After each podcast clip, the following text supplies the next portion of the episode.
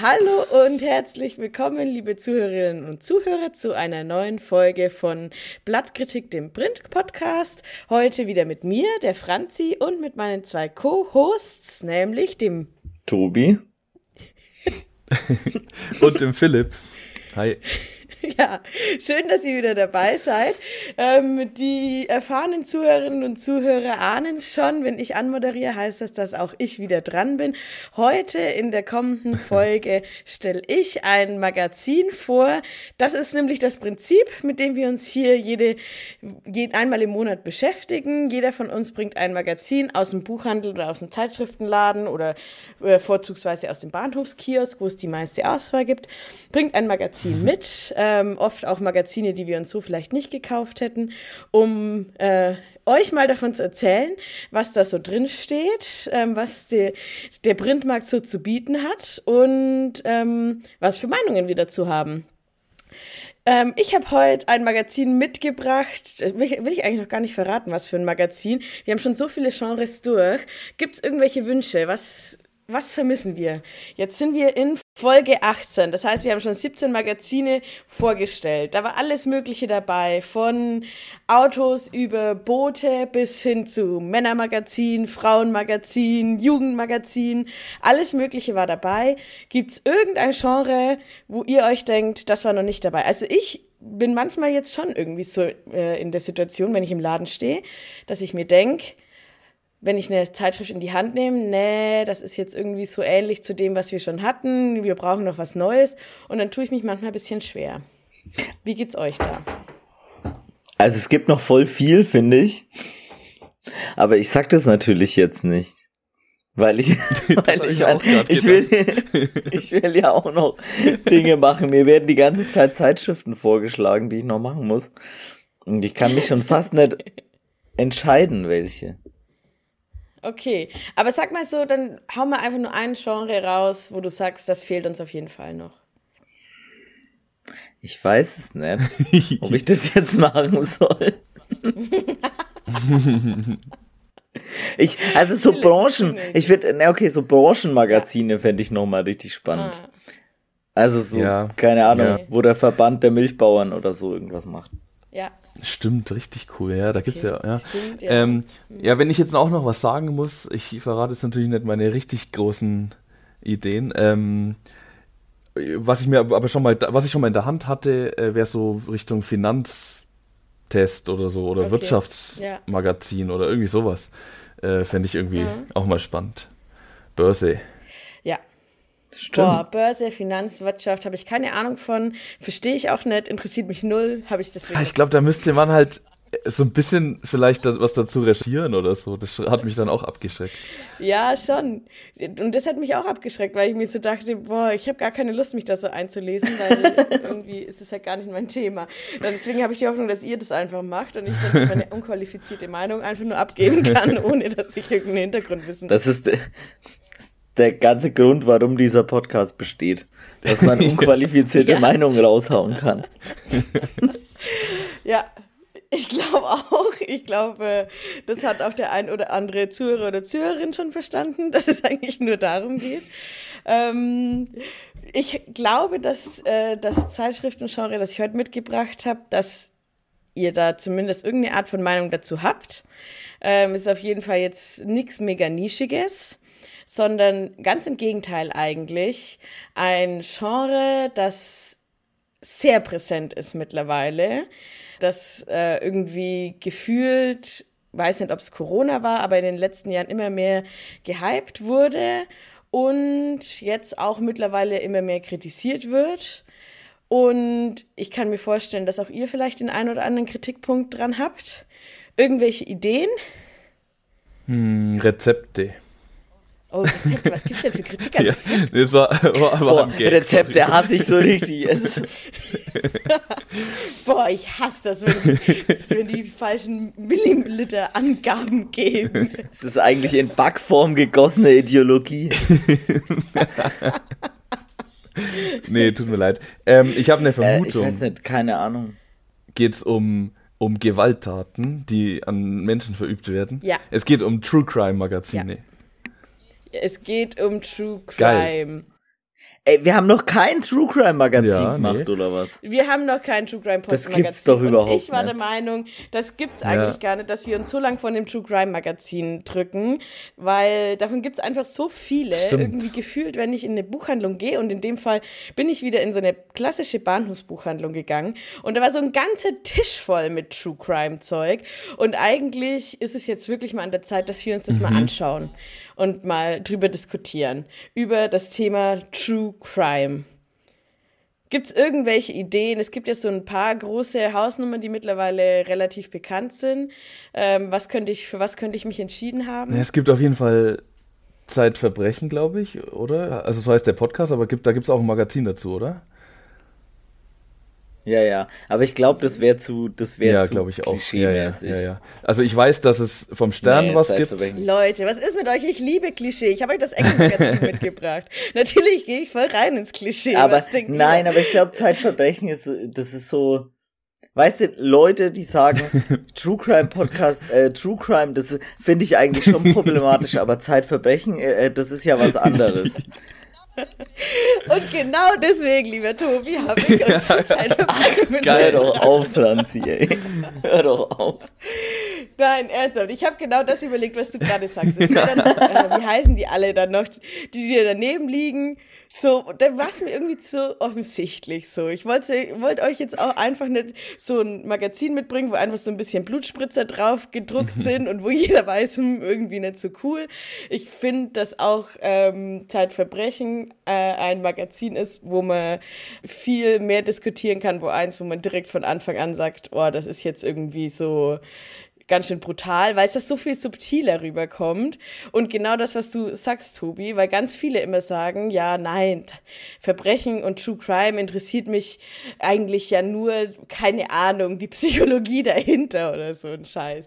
Und zu tun, als wären sie eben nicht nur einfach voyeuristisch ähm, an dem Verbrechen. Voll. Ich finde es auch bei dem, also das Magazin kenne ich jetzt nicht, aber bei dem Podcast, da finde ich auch, es macht genau das gleiche wie diese Blutspritzer-Sachen und mhm. fühlt sich noch ein bisschen intellektueller dabei. Ich mag das nicht. Aber äh, das habe ich mir natürlich gedacht. Ich habe nichts anderes erwartet. Aber naja, nein, aber ich muss trotzdem. Mich aber an der Stelle outen. Ich höre tatsächlich oft den Zeitverbrechen. Ja, Podcast. und trotzdem habe ich den Podcast auch schon öfter mal gehört, weil ich finde. Ja. Ich weiß nicht, was da dann. Es ist wirklich, man, man erschrickt vor sich selber, warum man da dann so eine Faszination findet. Ja, also ich muss sagen, ich bin so ein richtiges äh, wandelndes Klischee, was True Crime angeht. Ich bin nämlich genau die Zielgruppe, die irgendwie mit der man rechnet, irgendwie junge Frauen. Zwischen, ich habe extra mal nachgeschaut, eine Studie, die ich gefunden habe von zwei Kommunikationswissenschaftlern aus äh, den USA, die sich im Jahr 2018, also jetzt nicht ganz aktuell, aber ich glaube recht viel geändert hat sich seitdem nicht, äh, mit der Frage beschäftigt hat, äh, was ist die Nutzungsmotivation von True Crime Podcasts in dem Fall, aber ich glaube, dass es nicht so weit weg ist von den Magazinen. Ähm, die meisten Hörerinnen in dem Fall sind zwischen 18 und 34 Jahre alt, also genau meine Altersrange und sind auch in der äh, in über 60 mhm. Prozent mhm. der Fällen sind sie weiblich. Also es gibt schwankende Studien, immer so zwischen 60 und 70 Prozent der Zuhörer und Zuhörerinnen sind weiblich ich würde mal sagen, die ersten Podcasts, die ich gehört habe, waren True Crime Podcasts. Also das war irgendwie mein Einstieg in die Podcast-Welt und irgendwie ganz davon losgekommen bin ich nett. Und es gab auch mal eine Zeit, wo ich mich auch ein bisschen dafür geschämt habe und so das irgendwie nicht so offen gesagt hätte, weil irgendwie ähm, ist es ja schon so ein bisschen, ja, ja, ich meine, haben wir ja jetzt auch direkt angefangen, so die Kritik aufzuzählen, so, ne? Und man fühlt sich irgendwie, also man weiß es ja auch, wie voyeuristisch man sich gerade verhält und wie der Tobi schon sagt, man erschrickt vor sich selber. Aber man hat dann auch irgendwie, ich hatte dann auch keine Lust, mich mit dieser Kritik auseinanderzusetzen. Jetzt mittlerweile, jetzt sage ich es halt mal offen, ich habe schon True Crime gehört, so, mach's auch jetzt immer noch immer wieder, aber ich glaube, trotzdem können wir mal vielleicht die Situation nutzen, um zu klären, was ist daran vielleicht problematisch Warum ist es vielleicht dann doch nicht so schlimm oder auch eben schon? Da haben wir vielleicht auch unterschiedliche Meinungen. Und ähm, was, wie schaut eigentlich so ein True Crime Magazin aus? Das ist ja noch so ein bisschen, also in dem Fall von Zeitverbrechen mhm. ist es ein bisschen die Weiterentwicklung vom Podcast. Es war, ist quasi die Begleitlektüre zum Podcast. Also seit äh, April 2018 gibt es das Magazin. Auch 2018 hat der Podcast angefangen. Allerdings der Podcast ähm, erscheint seitdem alle zwei Wochen. Das Magazin ist zuerst nur äh, viermal im Jahr erschienen. Aber aufgrund des großen Erfolgs seit diesem Jahr erscheint sechsmal im Jahr. Also ähm, deutlich häufiger und hat mittlerweile ähm, 55.000 verkaufte Krass. Exemplare pro Ausgabe. Ist deutlich weniger übrigens, als der Podcast-Hörer hat. Was sagt ihr? Was denkt ihr? Wie viele Leute hören eine Folge Zeitverbrechen, Puh. der Podcast? Wie viele Menschen ziehen sich die Fälle alle zwei Wochen rein? Oh, das ist eine coole Frage. Ähm. Oh, shit, das sollte man jetzt so, ne? Ich hab gerade keinen Referenzrahmen. Wie viel schaffen Podcasts so an sich? Weil, aber ich glaube, Zeitverbrechen ist schon weit oben dabei. Also es ist deutlich weiter oben als bei uns. Wir haben, glaube ich, ja, dann sage ich 30 HörerInnen 300.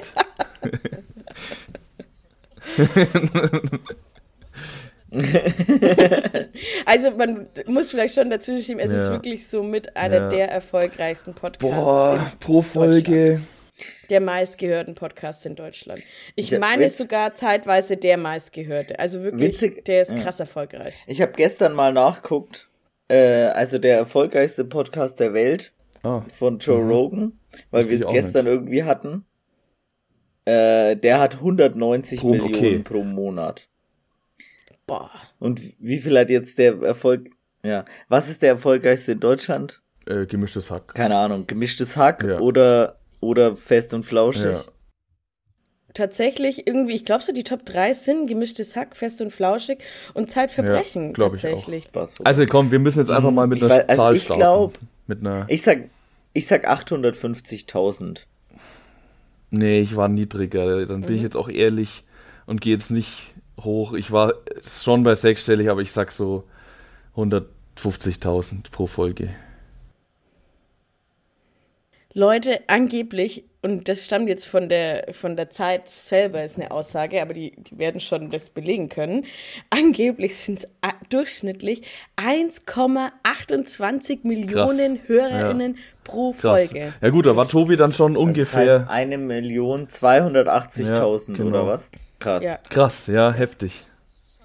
Also das ist schon ja, nochmal deutlich mehr, als ich gedacht voll, hätte, stimmt. ehrlich gesagt.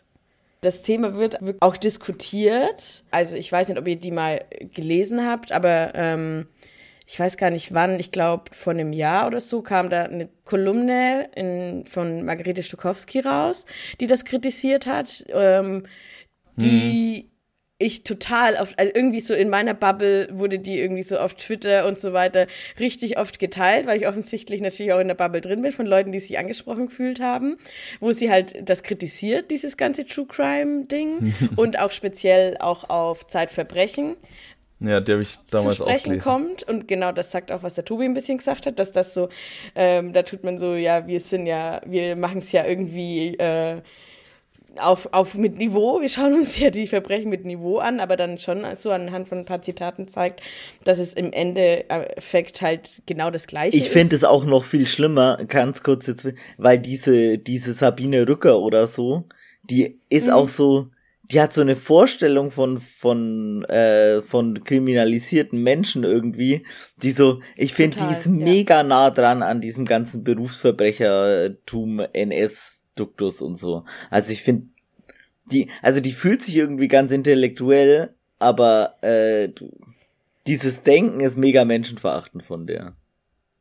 Ja. Aber vielleicht schauen wir mal ins Magazin. Ja, genau. Lass doch mal noch mal kurz einen Schritt zurück machen. Äh, was überhaupt passiert? Was wird denn gemacht bei in dem True, True Crime Magazin? Lass es doch einmal kurz. Ja, das ist eigentlich, äh, ich glaube, das ist eine ganz gute Herangehensweise, dass ich das jetzt einmal mal grundlegend vorstelle und wir auch mal ins Inhaltsverzeichnis schauen.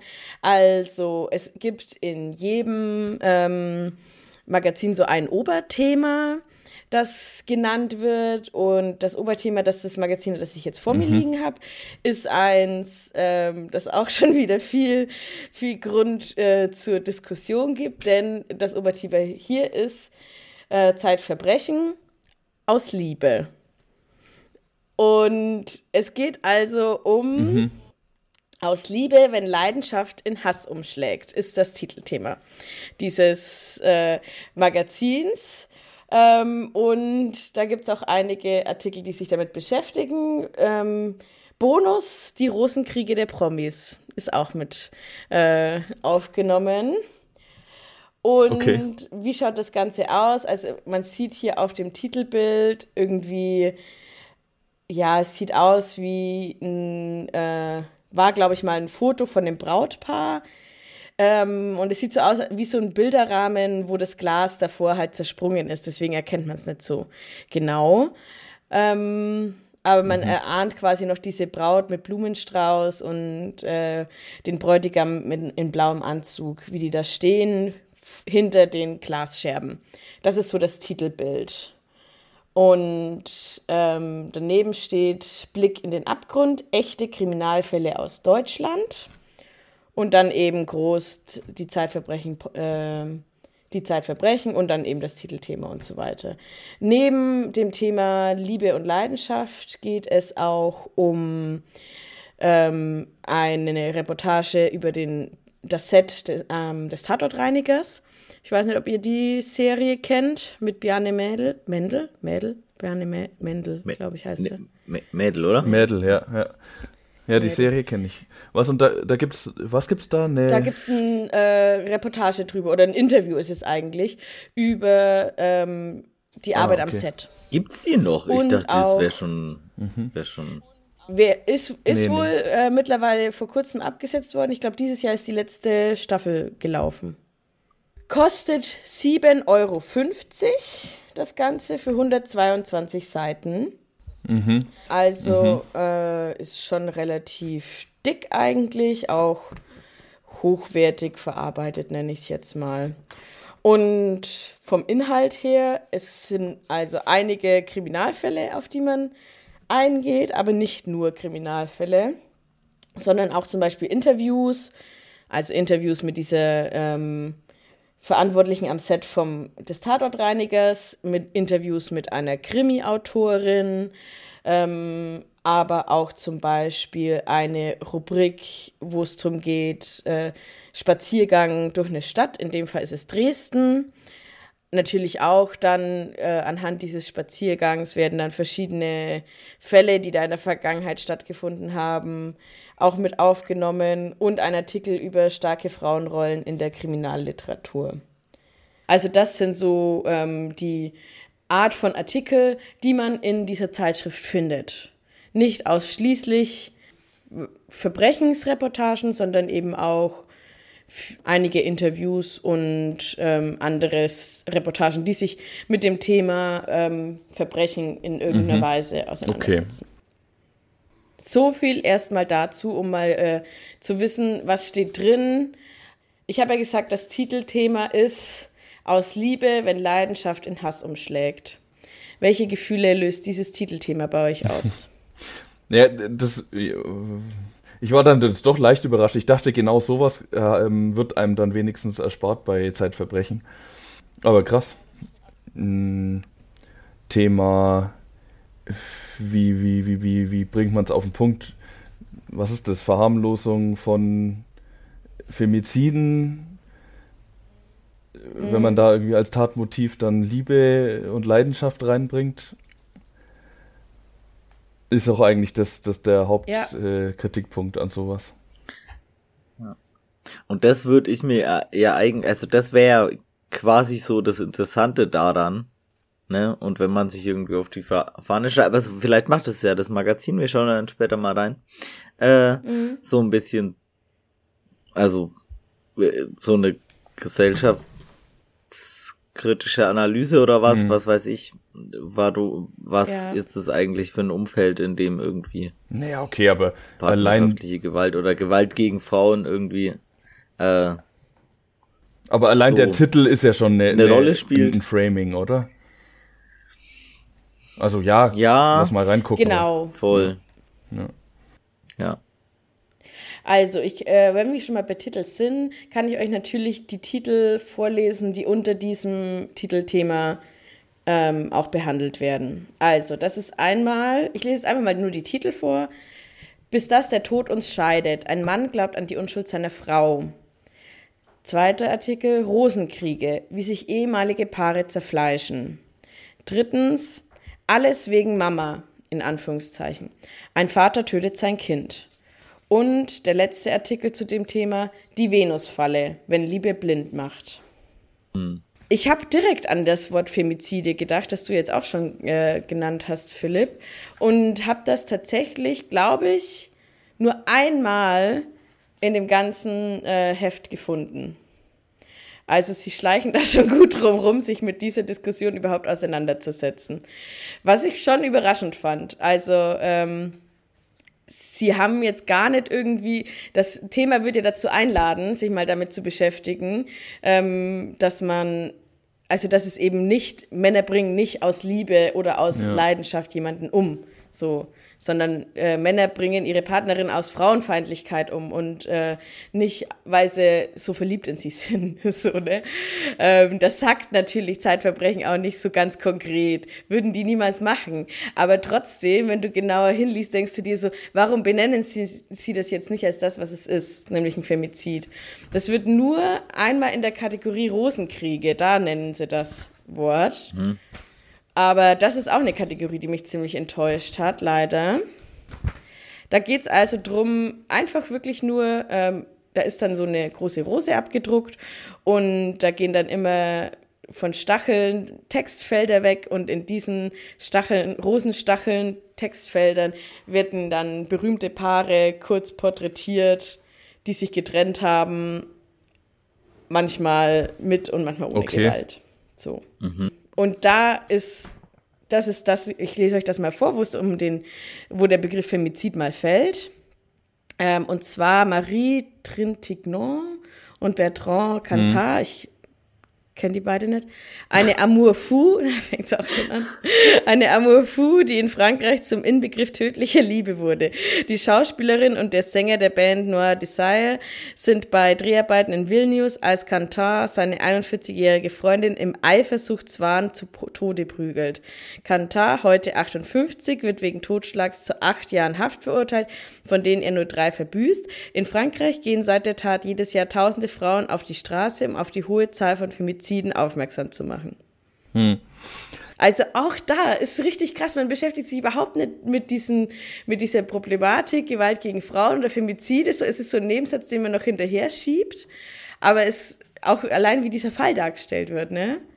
Ist total krass. Amour fou. Also es ist keine Amour fou. Der Typ hat seine, hat seine Partnerin umgebracht. So das einfach, ist, ja. einfach nur aus gekränkter Männlichkeit das, oder so. Das ist schon echt richtig ne? krass. Ja. Und jetzt äh, und wenn ich so ein Magazin mache und schon eigentlich so eine Frage stelle, die ja, also zum Beispiel so, wenn Leidenschaft in Hass umschlägt, da könnte man ja was daraus machen. Also man könnte ja mhm. irgendwie dann die Frage stellen, warum äh, ist das überhaupt mit so Ge Gewalt und Macht oder so verknüpft? Warum äh, man könnte sich irgendwie mit Männlichkeit auseinandersetzen?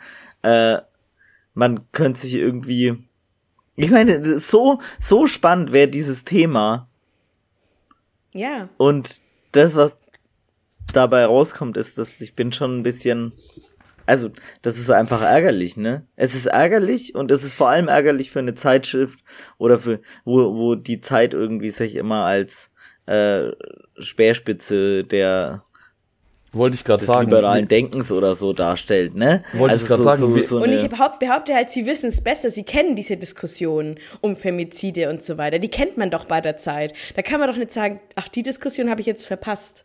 So, wenn man sich damit äh, dafür entscheidet, zu diesem Thema eine Zeitschrift zu machen, finde ich es schon krass, wenn man diese Diskussion zu 0,0 Und es kommt einfach nicht vor. Also nur um das nochmal nee, sicherzustellen. Es kommt Nein, einfach es kommt nicht, vor. nicht vor. Es kommt einfach gar nicht vor. Also Aber warum auch, bringen dann die Männer, sorry, warum, warum bringen dann die Männer ihre Frauen um in den Artikeln?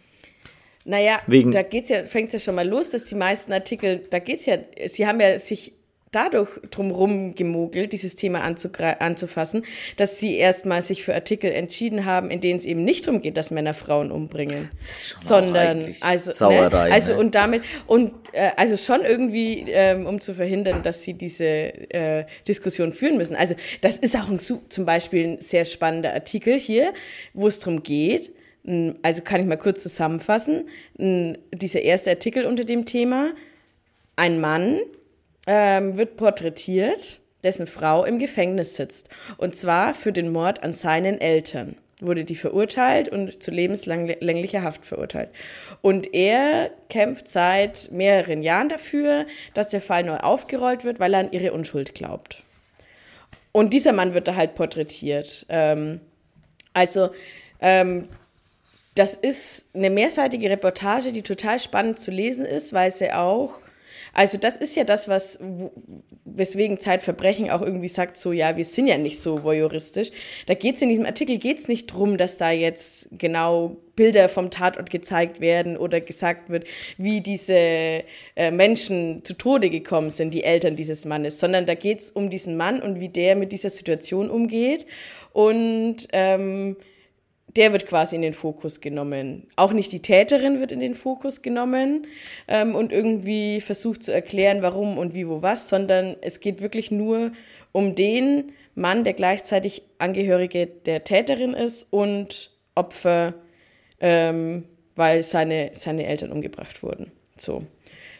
Und es ist ein total spannender Artikel, weil natürlich der Artikel sich darum dreht, dass er seine Frau so sehr liebt, dass er einfach nicht glauben kann und trotz der Beweise, die vorliegen, ähm, sich nicht vorstellen kann, dass sie das gemacht hat und verzweifelt jetzt ähm, das wird auch ein bisschen offen gelassen. Das ist, wird sehr neutral berichtet. Ähm, mhm. Es wird sowohl äh, werden seine Zweifel, die er an diesem Fall hat und an der Verurteilung hat, sehr sachlich dargelegt, als auch, warum die Justiz trotzdem der Meinung ist, dass sie es gemacht hat. Also welch, es ist halt ein Indizienprozess so. Es wird auch darauf eingegangen, warum es ihm so schwerfällt abzuschließen, eben weil es ein Indizienprozess ist. Es gibt kein Geständnis oder so.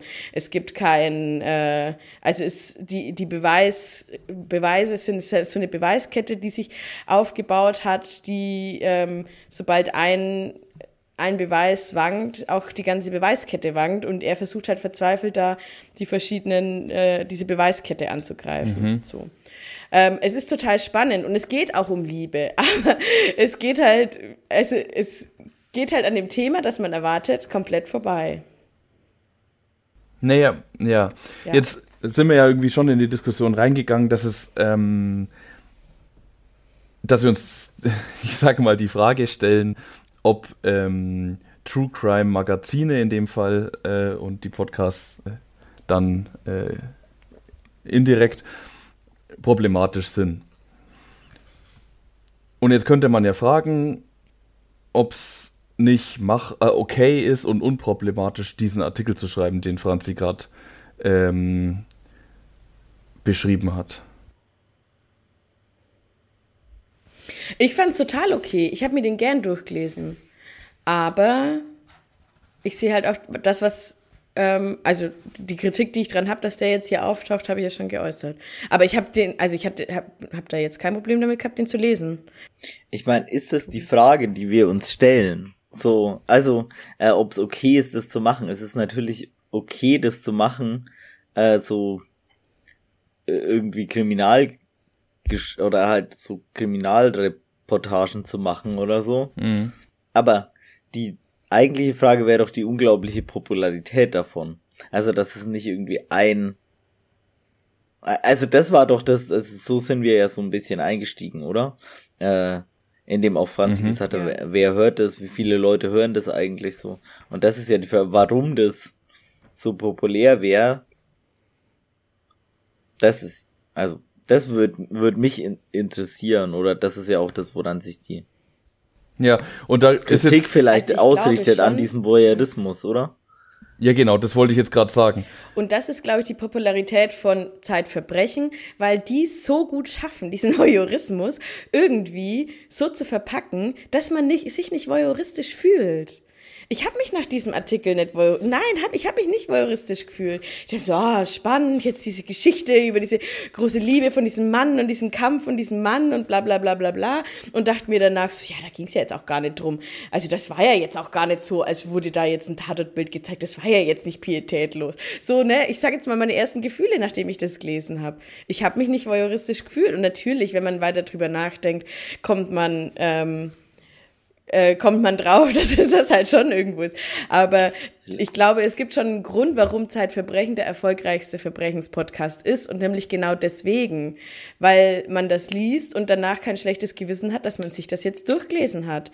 Also ich habe auch schon, also ich habe auch schon andere äh, Verbrechenspodcasts gehört und ich habe auch schon einige Verbrechenspodcasts abgebrochen, weil ich mir dachte, boah, nee, das ist mir jetzt alles zu äh, zu hardcore, zu pietätlos, zu ähm, geht es zu viel drum, irgendwie einfach nur grausame Details zu nennen und so, ne? Ähm, und das machen die halt eben nicht. Die machen das halt viel subtiler. Was ist, was, wo ich gar nicht sage, dass man es deswegen nicht kritisieren darf, aber das erklärt, glaube ich, den Erfolg schon. Aber wir sind gerade schon der Meinung, dass es pietätlos ist, diesen Artikel zu schreiben. Also von den Artikeln, die hier drin sind, würde ich fast sagen, das ist jetzt der, dem ich das am wenigsten unterstellen würde. Weil da fällt mir jetzt auch nicht so richtig, ne? Keine Ahnung, wir haben beim Thema ähm, Crime, True Crime äh, Geschichten alle direkt äh, Dinge im Kopf so. Aber da hatte ich jetzt andere Dinge im Kopf als diesen Artikel irgendwie. Da frage ich mich, ich, ich überlege halt gerade sozusagen, wo fängt es mhm. dann sozusagen an, ähm, wo juristisch zu sein und wo ist es halt Berichterstattung oder von mir aus auch eine Reportage so. Mhm. Also das ist ja grundsätzlich nicht per se gleich äh, schlecht. Und der interessante Punkt wäre doch, sich zu fragen, wo fängt es an, äh, sozusagen, dass es nicht mehr um, ja, ich weiß nicht, den Gegenstand geht, sondern um die Befriedigung von irgendwelchen Bedürfnissen. Das ist doch der Punkt irgendwie. Ich würde es vielleicht sogar trennen halt, ne? Also zu sagen, so Berichterstattung ist natürlich okay und es gibt dann eine Berichterstattung, die irgendwie den Opfern gegenüber oder den Betroffenen von irgendwie Gewaltverbrechen gegenüber äh, respektlos ist und der jede Privatsphäre verletzt, was weiß ja. ich, ne? Wenn ich irgendwie einen Jugendlichen anschreibe, wenn seine Eltern äh, gerade umgebracht mhm. worden sind oder so. Das ist ja. äh, oder wenn ich da die Gesichter ja. von Opfern oder sowas zeige. Das ist sicher pietätlos. Äh, und dann gibt's eine Berichterstattung, die irgendwie ethisch nach was weiß ich, irgendeinem Pressekodex oder so vertretbar ist. Das wäre die eine mhm. Seite. Und die andere Seite wäre aber ja ganz unabhängig davon, wie äh, gut oder schlecht dieser Pressekodex gerade erfüllt ist. Warum hat ein Verbrechenspodcast 1, also ein Podcast über Verbrechen 1,25 Millionen Klicks und irgendwas anderes. Warum ist der Gegenstand, nämlich, da werden Leute umbracht, warum ist der so interessant? Ja. Ganz unabhängig davon, wie der jetzt verhandelt wird. Also das, ne, das sind glaube ich zwei Sachen, die man die die man ja, trennen hast, kann. So. Ja. Genauso wie könnte man da die gleiche Spra Frage auch bei Sportberichterstattung stellen. So, er, die erste Frage wäre, wird es irgendwie pressekodexmäßig irgendwie und ethisch vertretbar gemacht? Und die zweite äh, Frage ist, warum haben jetzt Leute Bock, sich Sport anzugucken? So. Und das ist irgendwie, das sind doch zwei Sachen, die ja, man trennen okay. muss und die ich auch getrennt ja, irgendwie aha. diskutieren würde. Okay. Aber dann ging es ja schon so ein bisschen um die Frage, also bei, in beiden diesen von mir aus getrennten Bereichen, was ist kritikwürdig und was nicht? Oder was, in, auf welche Art kann man diese beiden Dinge zu, äh, kritisieren? Aber was heißt denn Kritik? Also was ja, heißt denn kritikwürdig? Was heißt denn ich gehe ja jetzt nicht zu Franzi oder zu mir selber hin und sag, das ist ganz schön scheiße, dass du hier Zeitverbrechen hörst, äh, du Schweinemensch, sondern äh, ich, also was ist Kritik würdig daran, dass man, dass es offenbar nicht nur uns beiden, sondern vielen so geht, dass es sich manchmal denkt, ja zum Einschlafen jetzt nochmal schön einen umbringen. So, also, ne, das gilt ja auch für Tatort, das gilt ja auch für die unfassbare Popularität für äh, Krimis so. Schau mal nach acht in die öffentlich-rechtlichen so. Da wird immer irgendjemand umbracht. Also warum ist es so, warum ist es offensichtlich so, äh, warum hat so eine Entlastungsfunktion, sich anzuhören, wie jemand abgeschlachtet wird? Naja, okay, da geht man halt jetzt, also da, da, da fragt man jetzt halt dann die Psychoanalytik, oder? Und die sagen uns dann, das würde mich interessieren. Ja, aber das kein Plan, Mann. Also, oder hast du da Antworten im Kopf, oder? Nee, ich habe keine Antworten im Kopf, aber es wurde ähm, schon, in, ich habe mir halt ein paar Artikel zu der Frage, äh, Artikel durchgelesen, äh, die sich schon mit der Frage beschäftigt haben, warum hören Leute True Crime Podcasts oder schauen True, äh, lesen True Crime Magazine und ähm, habe über die Antworten gedacht, drüber nachgedacht, die da, die da kamen. Und klar, Unterhaltung als, als Motiv, dass man sich das anhört, ist da ganz oben mit dabei. Das wird aber auch oft verschleiert so, ne? Also ähm, die erste Antwort, die dann oft da, kommt, ist, ja. Darf ich kurz? Ich finde, diese Be ja. Befragung bringt uns halt da gar nicht weiter, weil natürlich sage ich, ich höre mir das ja. zur Unterhaltung weiter an. Oder ich. Nee, weißt du? nee, Ganz ehrlich, das sagen ganz viele nicht. Und ich glaube aber, dass Unterhaltung schon der größte Grund ist. Ich glaube, dass die ein bisschen verfälscht sind, weil ich glaube, dass ganz viele sich das eben nicht zugeben wollen, dass sie das aus Sensationslust und aus Unterhaltung hören. Und da sind wir wieder bei dem, warum ich glaube, dass Zeitverbrechen so erfolgreich ist, weil du es dir da einfacher machen kannst zu erklären. Weil das sagst du dann, und das ist nämlich der Punkt zwei, äh, den ganz viele nennen, Wissensbildung.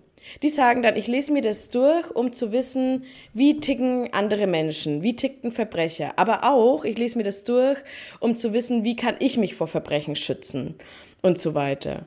Und das kommt wahnsinnig oft in diesen äh, Erklärungen, auch warum Frauen so viel True Crime hören. Da kommt dann immer, weil Frauen verhältnismäßig öfter Opfer von Gewaltverbrechen sind und sich sicherer fühlen, wenn sie quasi ganz viel von Verbrechen wissen und wissen dann, wie sie sich zu wehren haben.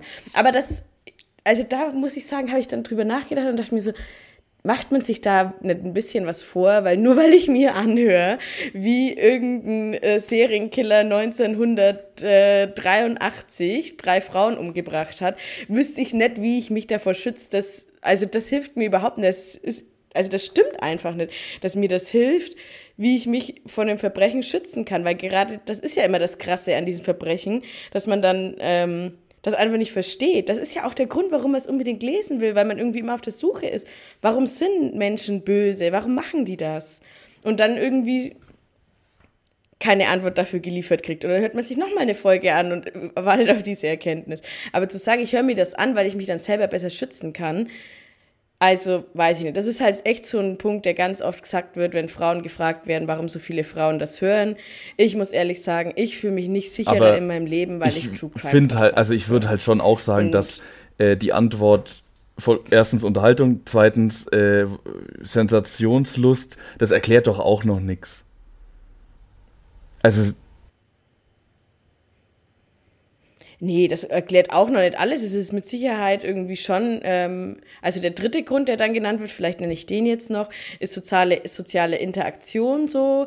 Ähm, das ist einfach gerade dadurch, dass es in den sozialen Medien mittlerweile wahnsinnig oft Themen sind. Viele True Crime Podcasts widmen sich dann auch irgendwelchen, zum Beispiel Justizirrtümern oder so. Wenn wir uns jetzt hinsetzen und uns quasi gegenseitig gerade ein bisschen versuchen zu erklären, das Phänomen mhm. True Crime, so, dann denke ich, ist es jetzt nicht weit hergeholt, äh, mhm. die Theorie, dass keiner von den genannten Gründen jetzt das Phänomen erklärt. Naja, aber keiner, also das ist ja nur auf der, also ich finde, das erklärt gar nichts eigentlich. Weil, also, du kannst, also, was ist das?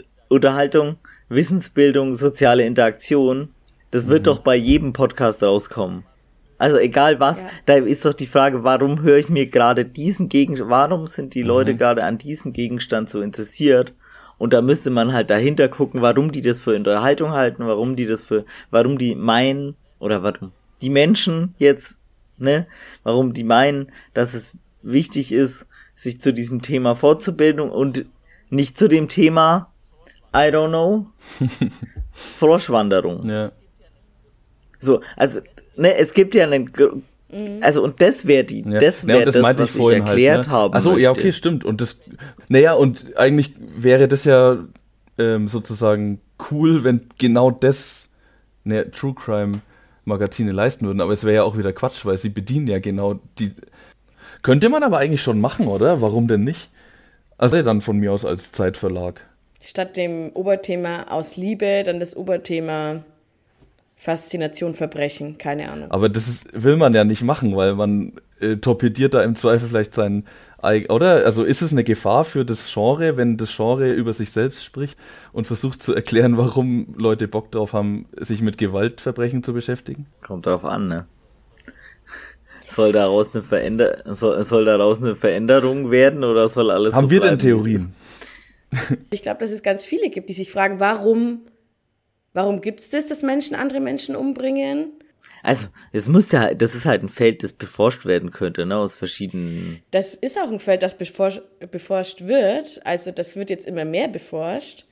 Ja, aber wenn dann dabei rauskommt, dass. Bei meinen Recherchen. Ja, voll, aber wenn dann dabei, aber wenn irgendwelche Sozialwissenschaftler sich die Frage so beantworten, indem sie irgendeine, sorry, manchmal ich manchmal verzweifle ich einfach an der Sozialwissenschaft, weil ich denke mir, dann kommt irgendwas raus, dass die äh, dann Leute fragen und da steht dann Unterhaltung, Wissenszuwachs äh, und irgendwas und niemand beschäftigt sich mit der ökonomischen Stellung von Personen, die kriminalisiert werden. Äh, niemand beschäftigt sich mit irgendwelchen sozialpsychologischen oder psychoanalytischen Grundlagen, was in den Leuten vorgeht so. Dann Weißt also mhm. dann wird es, glaube ich, so beforscht wie, ja, wir haben jetzt 78% Frauen, die das hören. Äh, und dann äh, im Ende noch irgendwas, was man so ein bisschen noch als Analyse sagen will. Und also, ich weiß es nicht. Weißt du, wie also ich meine, so Franzi? Weißt, wie ich, ich mein? weiß, wie du meinst. Und so ein bisschen hat man auch angefangen, sich schon damit zu beschäftigen. Es gibt das sogenannte Missing White Woman Syndrom. Mhm ähm, das sich damit beschäftigt. Das, und das fällt auch auf, auf, wenn man viel True Crime hört. Die meisten Opfer in diesen Gewaltverbrechen sind Frauen, die da ähm, dargestellt werden. Und nicht irgendwelche Frauen, sondern oft junge, weiße Frauen. Mm, okay. Mhm. Ja ähm, was total unverhältnismäßig ist, weil Frauen aus äh, mit diverserem Hintergrund haben statistisch eine viel höhere Wahrscheinlichkeit, einem Verbrechen zum Opfer zu fallen, als die Opfer, die in den Podcasts und Magazinen ausgewählt werden. Also es wird nicht, also die Verbrechen, die in den, in den Podcasts und in den Berichten dargestellt werden, geben keinen Überblick darüber, wie die Verbrechenswelt wirklich aussieht, sondern in der Regel erzählt man Geschichten von gut situierten Frauen, die dem Bösen begegnen. So nenne ich es jetzt mal. In welchem, in welchem Sinne auch immer. Aber niemand redet drüber, über die Frauen, die nicht diesem Schönheitsideal entsprechen, die verschwinden, weil die sich medial einfach nicht so gut ausschlachten lassen. Das ist ein Thema, das schon häufig diskutiert wurde, aber die Tatsache, dass man das dann diskutiert und dafür einen Namen entwickelt, nämlich dieses Missing White Woman Syndrom, hat nichts geändert. Also es ist jetzt nicht so, als würden jetzt plötzlich viele Podcasts erscheinen, die sich mit den äh, Problemen oder den Verbrechen, die in äh, Randgesellschaften zum Beispiel auftauchen, beschäftigen, sondern trotzdem beschäftigt sich am liebsten auch dieses Magazin ja mit Leuten, mit denen sich die Mehrheit der Menschen einfach äh, identifizieren können. Mhm. Also Identifikation erscheint mir auch ein sehr nachvollziehbarer Grund zu sein, aber das erklärt ja immer noch nicht. Also das erklärt ja immer noch. Also das, das zeigt jetzt auf, dass es innerhalb äh, der Berichterstattung über Verbrechen und Morde äh, offensichtlich sowas gibt wie äh, so was weiß ich, rassistische Überidentifikation mit ähm, weißen Frauen oder sowas. Äh, aber das, das erklärt ja immer noch nicht, warum jetzt True Crime und äh, so das Ding ist. So, also und ich glaube, ein eigenes Thema weiß nicht, das ob man das. wir auch in dieser, also wir können das nicht erklären, Tobi. Wir werden das, also wir werden es nicht erklären können. Das Zeitverbrechen-Magazin kann es nicht erklären und ich habe das Gefühl, auch die Forschung ist noch nicht so weit, dass sie es erklären kann. Ich habe zumindest noch keine Antwort gefunden. Aber das ist ja der Punkt. Das, das ist naja, ja mein Punkt. Problematisch ist natürlich dann schon, dass von den. Zu sagen, dass es offensichtlich irgendwie. Also, weil es gibt ja schon Erklärung. Also, ich glaube, du müsstest ja einfach nur dir angucken, hat's schon mal, hat schon mal irgendein Sozialpsychologe oder so, keine Ahnung, irgendein, also, was es ja gibt, sind, es gibt ökonomische Analysen über Kriminalisierung von Menschen. So, ne, also der, der größere Anteil von Verbrechen wird ja nicht von Leuten ausgeübt, die äh, keine Ahnung, die böse sind oder so oder die halt Verbrechen ausüben, sondern äh, die halt kriminalisiert werden auf irgend, aufgrund von irgendwelchen äh, dummen Gesetzen, die die Leute kriminalisieren. Also äh, so. Aber das sind ja nicht die, um die es in diesen Zeitverbrechen genau. äh, Podcast geht. Da beschäftigt man sich ja nicht mit den Menschen. Also da beschäftigt man sich ja mit besten Fall, ich sag mal so, der, der Fall, den man sich am liebsten aussucht, um drüber zu sprechen, ist eben nicht jemand, der irgendwie aus einem marginalisierten Umfeld kommt und irgendwie ähm, durch die Gesellschaft und die Umstände irgendwie in ein kriminelles Umfeld abrutscht, sondern das Spannende, das dann da behandelt wird, sind ja ganz oft eben, keine Ahnung, die privilegierten Männer, die ähm, aus Langeweile oder Sexualtrieb ihre Partnerinnen oder irgendwelche Frauen von der Straße umbringen. Das sind ja die Fälle, mit denen man sich beschäftigt. Die, die, von denen du jetzt redest, die werden komplett ausgeklammert. Hm. Ähm, ein beliebter Topos ist doch auch ähm, so der sexy Serienmörder. Meistens sexy Serien-Frauenmörder, oder? Gerade in Verbindung zu dem, was Tobi gerade äh, meinte. Ja. Jetzt auch gerade wieder irgendwie auf Netflix läuft dieses äh, Dame oder so. Das ist doch, glaube ich, mhm. auch so ein Fall, ne? Mhm äh, zeigt, glaube ich, ganz gut, äh, dass es quasi hochaktuell ist, wenn da irgendwie die Hochglanz-Netflix-Serie äh, rauskommt, die sicherlich auch äh, gut geklickt wird, denke ich mal. 1000 Pro. Ja. ja, und was ich irgendwie, und das ist doch auch ein großer Punkt von dem, was man irgendwie schon sehr fragwürdig findet an dem ganzen True Crime-Ding, wenn dann auch ähm, die Täter so ein bisschen mystifiziert werden, äh, romantisiert, so, das gibt's alles. Er trifft es natürlich auch nicht auf alle ähm, Produkte dann zu. Ähm, und das andere, aber was mich auch echt oft stört, ist, ähm, genau dieses, dieser Versuch, irgendwie da eine Studie des Bösen draus zu machen. Und dann ist es oft auch was ganz was Seltsames irgendwie. Also woran macht man das fest, was ist böse und dann, also worauf greift man da auch zurück dann in seiner Analyse, dann landet man irgendwie schon ganz schnell bei so pseudo-religiösen Definitionen von dem Bösen, also das Böse an sich finde ich einen ganz komischen Begriff, auch mit dem man, finde ich, gar nicht äh, gut hantieren kann. Voll, Welche würde ich auch mega unterstützen. Genau, aber und das war, mhm. war das so ein bisschen, was ich vorhin meinte, gerade jetzt, ich denke, wir sind uns alle einig, dass quasi äh, aus dem Hause Zeit, äh, des Zeitverlags irgendwie da doch die, äh, keine Ahnung, wie man es nennen soll, die seriöste äh, Spielart von True Crime kommt, ver vermutlich. Und ich finde es schon eine interessante Frage, sozusagen, wo fängt es an, dass man es irgendwie ja, ablehnt oder, oder komisch findet von mir aus so. Ähm, weil dieser eine Artikel, den Franzi jetzt halt äh, konkret äh, benannt hat, fand ich jetzt noch auf jeden Fall an, an, am einen Ende des Spektrums, aber die Dinge, die ich jetzt gerade alle erwähnt habe, sehe ich eben schon viel weiter dann am äh, in, gegenüberliegenden Ende oder in Richtung des gegenüberliegenden Endes des Spektrums. Ja. Ich meine, es ist jetzt hier im Magazin so, um vielleicht nochmal den Bogen zurück jetzt zum Magazin mhm. zu schlagen. Ähm, da wird jetzt nicht, da ist kein Artikel über den sexy Serienmörder, ne? Ähm, überhaupt nicht. Dieses Klischee, über das wir jetzt gerade gesprochen haben und das auch wirklich in vielen Podcasts, vor allem Podcasts, ich habe jetzt nicht so den Überblick mit vielen anderen Magazinen, aber vor allem in Podcasts immer wiederkehrt, ist halt genau dieses Klischee. Aber Zeitverbrechen greift das eigentlich nicht so viel auf wie andere und hat offensichtlich mehr Erfolg als andere damit das ist ein echt interessanter P Punkt, dass sie damit auch noch mehr Erfolg haben, ja. Ich wollte jetzt nur noch einwerfen, dass ich jetzt auch absolut offen bin zu sagen, äh, auch vieles oder vielleicht sogar alles äh, auf der hellen Seite äh, von sexy Serienmörder ist äh, gut möglich, dass es auch mega problematisch ist so. Also das ist für mich jetzt auch kein, kein, kein klares Ding so. Aber ich finde es interessant, dass es da schon Abstufungen gibt sozusagen.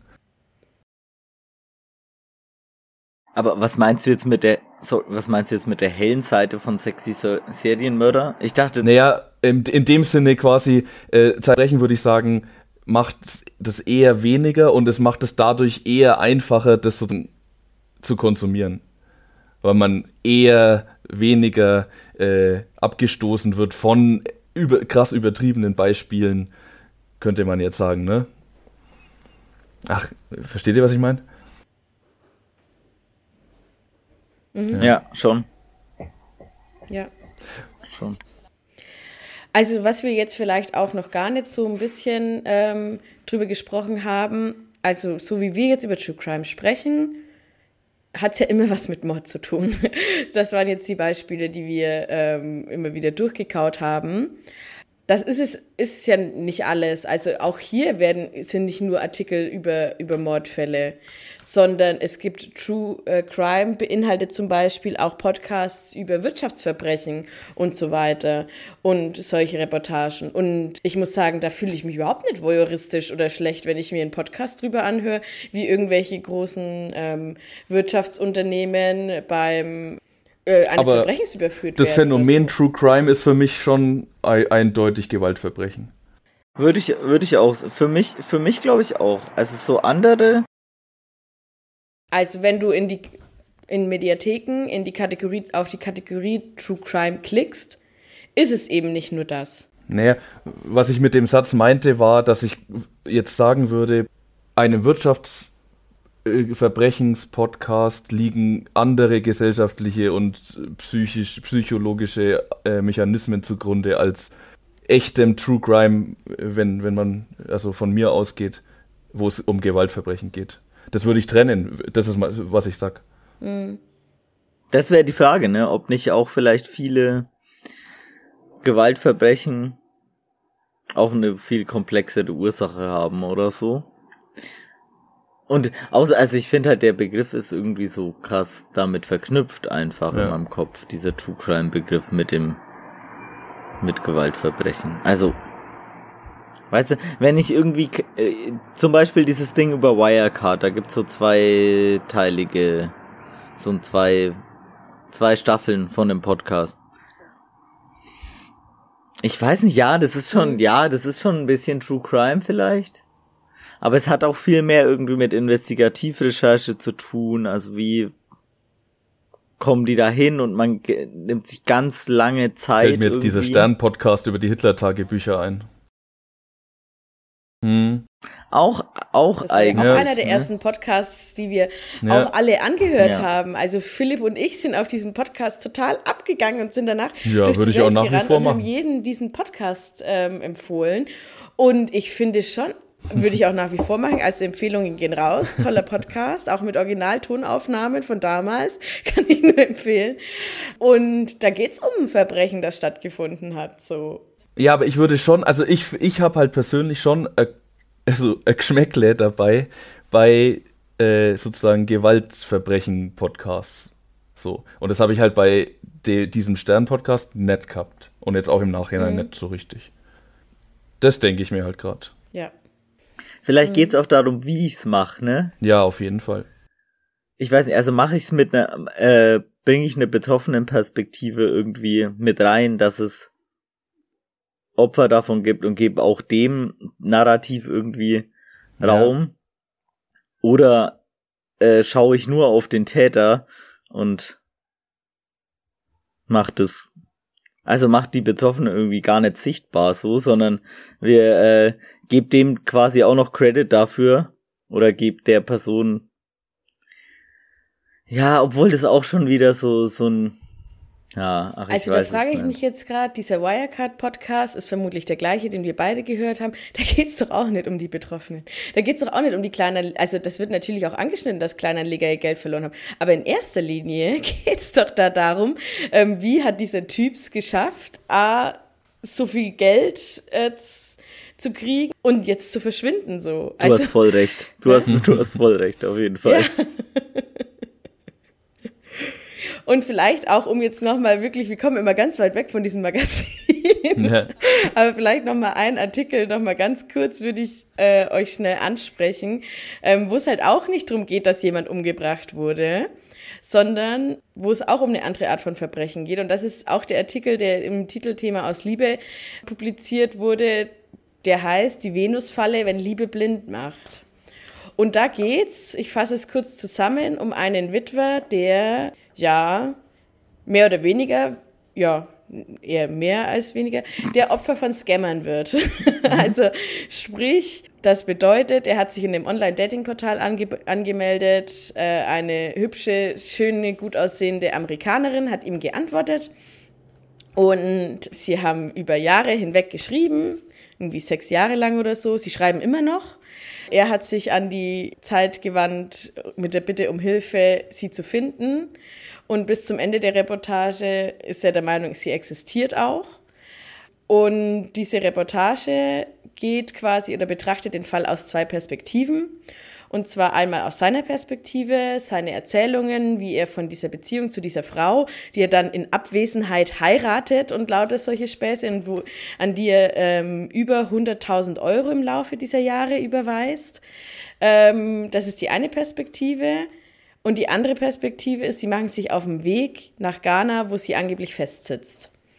Und treffen da quasi, ja, halt Leute, die sowas geschäftsmäßig machen. Mhm. Und porträtieren einen dieser Scammer, der also von seinem Job erzählt. Wir, ja, so alten weißen Männern in Europa das Geld aus der Tasche zieht und was er dazu sagt. So, was seine Haltung dazu ist. Es kommt niemand zu Tode. Herr K., so heißt der Mensch, ver verliert wahnsinnig viel Geld glaube bis zum Ende, dass diese Frau irgendwann zu ihm kommt und ganz viel Geld mitbringt, weil deswegen gibt ihr so viel Geld, weil sie hat in Ghana reich geehrt, bla bla bla. Und es wird schon, also ich fand es eigentlich schon interessant, diese zwei Perspektiven, die da eingenommen werden. Das ist ja auch äh, ein Thema, das jetzt vielleicht in unserem Alter nicht so präsent ist, aber ähm, diese etwas älteren Menschen, die einsam sind und übers Internet die Liebe suchen, das ist ein Thema, das einfach sehr, sehr häufig passiert. Und dann geht es auch oft in diesen Reportagen drum, ja, wie scheiße das ist, dass da mit der Einsamkeit der Menschen gespielt wird. Und das ist eine Perspektive, die hier eingenommen wird, aber die andere Perspektive ist halt auch, es wird halt der zu Wort, es kommt auch der zu Wort, der es halt macht. Und es ist jetzt nicht so, als würde man da große Antipathie äh, gegen äh, diesen Scammer, der da zu Wort kommt, entwickeln, sondern es wird da sehr sachlich drüber erzählt, dass das, was das für ein Geschäftszweig ist. Und es ist ein schwierig, es ist ein Artikel, der, wo ich echt ganz schwierig mich entscheiden konnte. So am Ende habe ich mir die Frage gestellt, habe ich jetzt Mitleid mit Herrn K? Habe ich, glaube ich, nicht so viel gehabt, muss ich ehrlich sagen. Aber ja, was, was, solche Artikel stehen dann ja jetzt im Gegensatz zu dem, worüber wir die ganze Zeit gesprochen haben, nämlich da, wir sagen die ganze Zeit, es geht nur darum, dass man irgendwie pietätlos über Opfer herzieht. Aber darum geht es ja in diesem Artikel überhaupt nicht. Sondern, also der Herr K. wird dann nicht irgendwie pietätlos ähm, zum Deppen gemacht oder lächerlich gemacht. Überhaupt nicht sondern es geht tatsächlich darum, dass diese Art des Verbrechens äh, aufgezeigt wird und anhand einer Geschichte, anhand einer Reportage.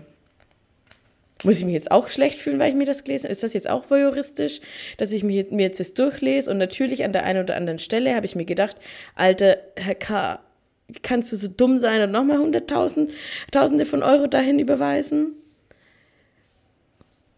Also, oder ist das jetzt wieder das die Art von True Crime, die okay ist, wie Wirtschaftsverbrechen. Ob es okay ist, keine Ahnung, aber ich würde schon sagen, es ist ein Unterschied zu Gewaltverbrechen. Um mich zu wiederholen, so ein bisschen. Also, das ist jetzt mein spontanes Gefühl, ohne den Artikel halt gesehen zu haben, ne? Ähm, aber bestimmt kann man da auch überlegen und drüber reden, so irgendwie, ja, wie viel Voyeurismus da dabei ist und, und keine Ahnung. Äh, kannst du das nochmal kurz erklären? Wie kann es sein, dass man als Leser dieses Artikels, also wie ist der geschrieben, dass man danach nicht auf Seite des Opfers steht? Ist doch schon ein klarer Fall von Täter und Opfer, oder nicht?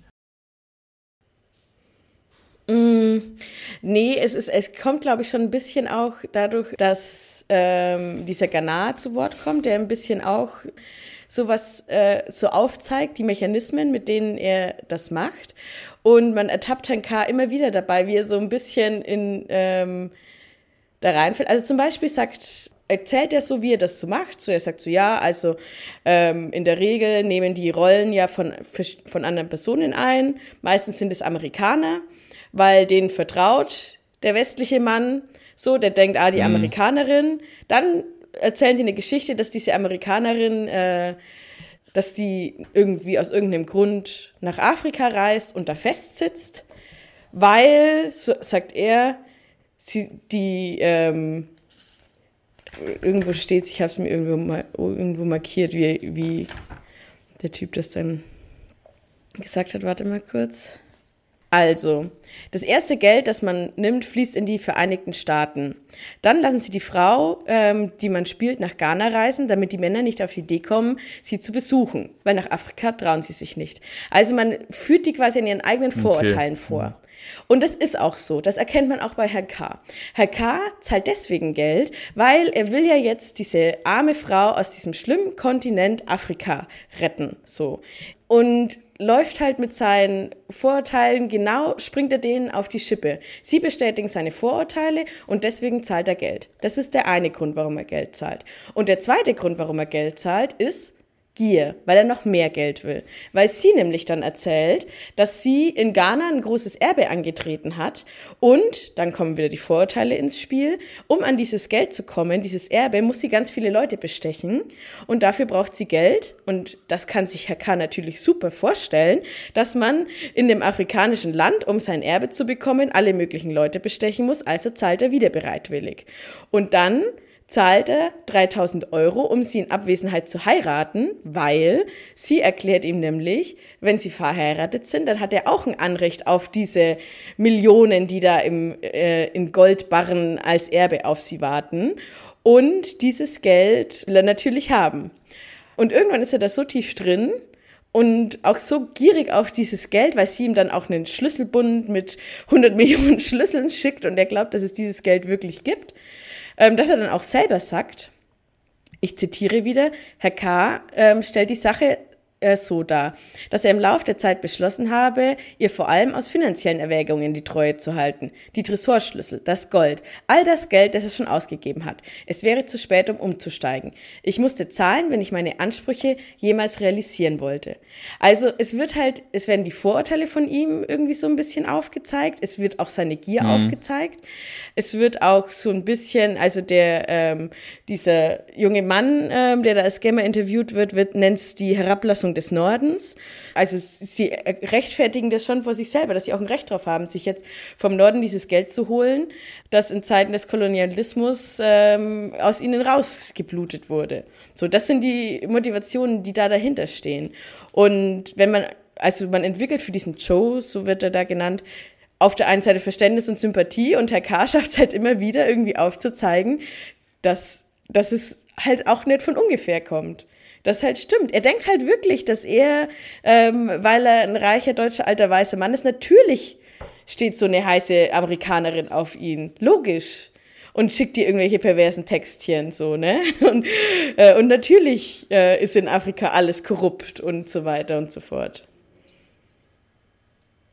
Also ohne diese Vorurteile, wenn er auch nur eins dieser Vorurteile, die er hätte, zur Seite schieben würde, dann würde er vielleicht auch mal merken, wow, stopp mal. Kann das sein, dass ich gerade verarscht werde? Aber er sieht das bis zum Ende nicht. Also er ist bis zum Ende der Meinung, dass es die gibt. Aber das klingt ja auch schon wieder so.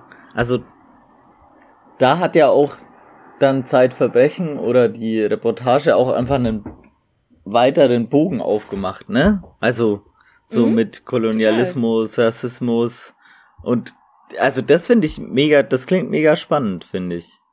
Also ich, ich finde ehrlich gesagt, das würde ich mir irgendwie auch bei anderen Sachen dann wünschen. Ne? Vielleicht habe ich einfach oder wir alle vielleicht so ein bisschen eine verengte Vorstellung irgendwie von ja, True Crime. Das kann gut sein. Gehabt so, weil weil das ordnet das ja ganz schon auf und das stellt irgendwie Fragen, ne? So, zumindest. Genau darauf wollte ich auch mit diesem Artikel ja. raus, um das mal aufzuzeigen. Oder mit meinem ähm, äh, Provokanten, dass True Crime eben auch Wirtschaftsverbrechen ist. Ja. Zu sagen, dass man schon mit Hilfe von, von Verbrechensfällen irgendwie eben einen Blick auf die Gesellschaft weiten kann. Okay, aber ich frage mich schon, also weiß nicht, ich finde es ehrlich gesagt ja. nicht so gelungen. Also jetzt schnappt man sich da irgendwie ein, so einen Kriminalfall und jetzt soll irgendwie Herr K. Äh, für den Kolonialismus bluten. Also äh, finde ich irgendwie auch mega weird. Äh, was ist denn jetzt da die Aussage? Haha, geschieht ihm recht oder was? Also, also mh, es ist jetzt nicht so, dass äh, Joe ist nicht der Scammer, der sich als die Frau ausgibt, mit der Herr K. schreibt. Also das so. nicht. Joe ist nur ähm, ein Scammer, den, der bereit war für ein Interview in Ghana. Aber es, wird, mhm, okay, es wurde verstehe. nicht gelöst, wer der, der Mensch war, der, der diese Frau erfunden hat. Es wurde gelöst, dass diese Frau erfunden wurde, weil deutlich war, dass zum Beispiel die Bilder von einer MySpace-Seite von einer Amateur- Pornodarstellerin geklaut wurden und so. Und auch andere Personen, die sie als ihre Kontaktpersonen nannt, wurde, wurde geklärt, dass es Identitätsdiebstahl war von einfach Bildern aus dem Internet. So die, die wahren Personen, die von diesen Bildern gezeigt werden, wurden gefunden. Also es ist klar, dass ja. sie nicht existiert. Ähm, aber Joe ist nicht derjenige, der, der, der dahinter steckt, sondern Joe ist das okay, ba der macht halt ähnliches. Ja, der erklärt sozusagen. eigentlich, wie das als Geschäftszweig da funktioniert. Und es wird halt erklärt, wie es dazu kommt, dass es, ähm, wie die arbeiten und wie das funktioniert. Und während Joe ein Beispiel für die Scammer ist, ist halt Herr K. ein Beispiel für die, für die Opfer. Ja. Mhm. Kann man dann drüber nachdenken, ähm, was man jetzt davon hält. Man wünscht ja trotzdem niemanden, der einsam ist. Also, ne, es gibt ja auch ähm, Menschen. Aber das ist doch genau der Punkt, dass es halt ambivalenter ist als gut und böse. Ja. So. Aber das zeigt doch der Artikel so ein bisschen. Mhm. Dass es ambivalenter, dass es eben nicht schwarz-weiß ist. Dass es eben nicht so ist, es gibt, also der, der Täter ist äh, ein schlechter Mensch und das Opfer ist ein guter Mensch, sondern dass es eben beides geht, so. Ich will jetzt nicht sagen, dass Herr K. ein schlechter Mensch ist, um Gottes Willen. Ich will nicht sagen, dass Joe ein guter Mensch ist. Aber es ist halt, man kann es halt einfach nicht in diese Schubladen einordnen. Und das wird, finde ich, Ja, aber trotzdem gibt es einen Täter und es gibt ein Opfer und das finde ich schon eine wesentliche Kategorie irgendwie. Dass halt ja. einer dem anderen was antut, so. Auf jeden, auf jeden Fall, aber nicht vor dieser Schablone, der eine ist nur gut und der andere ist nur schlecht. Ja, okay. Sondern ja. schon so, da, da, ja, klar. also da gehört einfach mehr zu sowas dazu. Da passiert einfach, einfach noch vieles, woran man, was man halt manchmal eben nicht auf dem Schirm hat. Kein Plan, ne? Kannst ja irgendwie durch, also, ne? Wenn jemand äh, ohne Ticket öffentlichen Nahverkehr äh, benutzt, dann kannst du auch sagen, es gibt einen klaren Täter und es gibt klares Opfer. Ja, aber kein klares Opfer. Nee, wer ist denn das Opfer? Hm. Naja. Alle, die ihr Ticket kaufen und dafür sorgen, dass äh, die Bahn Geld hat, ja. um die Schienen auszubauen und für und den mitzahlen, Würde ich sagen, ist halt schon ein qualitativer Unterschied äh, zu einem Verbrechen, ja, wo du einfach stimmt. ein Opfer hast oder halt ein sehr konkretes Opfer hast, so. Das einfach konkret leidet, so in dem Fall. Also, keine Ahnung. Das stimmt, okay, aber äh, dann eben, weiß nicht, irgendjemand klaut was im Supermarkt oder so. Dann ist auch der Unternehmer von diesem Supermarkt das Opfer, weil er irgendwie. Ne, aber am Ende ist es wahrscheinlich doch nicht so einfach, weil vielleicht ja. wollte er auch mal was Gutes essen oder so. Ja, vielleicht ist es auch das, was, was der Tobi die ganze also, Zeit kritisiert hat, dass man halt nicht schaut, warum Menschen, also dass bei True Crime oft nicht geschaut wird, warum, welche Umstände kriminalisieren Menschen. Darauf wird ja jetzt schon eingegangen. So. Ja. Ja, also das wollte ich jetzt zum Abschluss äh, auf jeden Fall nochmal mit einbringen, um irgendwie zu zeigen, dass True Crime auf jeden Fall nicht einfach nur daraus besteht, dass irgendwelche Leute brutal abgeschlachtet werden, sondern äh, dass True Crime auch eine weite Facette hat und dass ich glaube, dass True Crime schon ähm, nicht immer von vornherein in diese Schmuddelecke geschoben werden muss, wie wir es am Anfang gemacht haben. Die Frage wäre halt da so, wie ist das Verhältnis, ne? Ja, klar. Also was, klickt, was klickt sich besser, ne? Ja. Das ist auf jeden Fall eine Frage. Aber alles, was wir wissen, ist, dass ähm, Zeitverbrechen äh, 1,28 Millionen ZuhörerInnen hat. Ähm, dementsprechend, es scheint sich gut zu klicken. Trotzdem, hier sind ja jetzt, ist ja jetzt alles drin, ne? Sowohl Mord als auch eben was anderes. Aber im Grunde. Aber ohne Mord wird es nicht funktionieren, da sind wir uns auch einig, oder? Ich wollte eigentlich zum Abschluss noch ein paar äh, Podcast-Empfehlungen machen, die man sich guten Gewissens anhören kann. Aber ich weiß nicht, wie erfolgreich die tatsächlich sind. Aber natürlich nicht vergleichbar mit, mit Zeitverbrechen. Also wahrscheinlich stimmt das. Ohne Mord wird es nie so erfolgreich werden.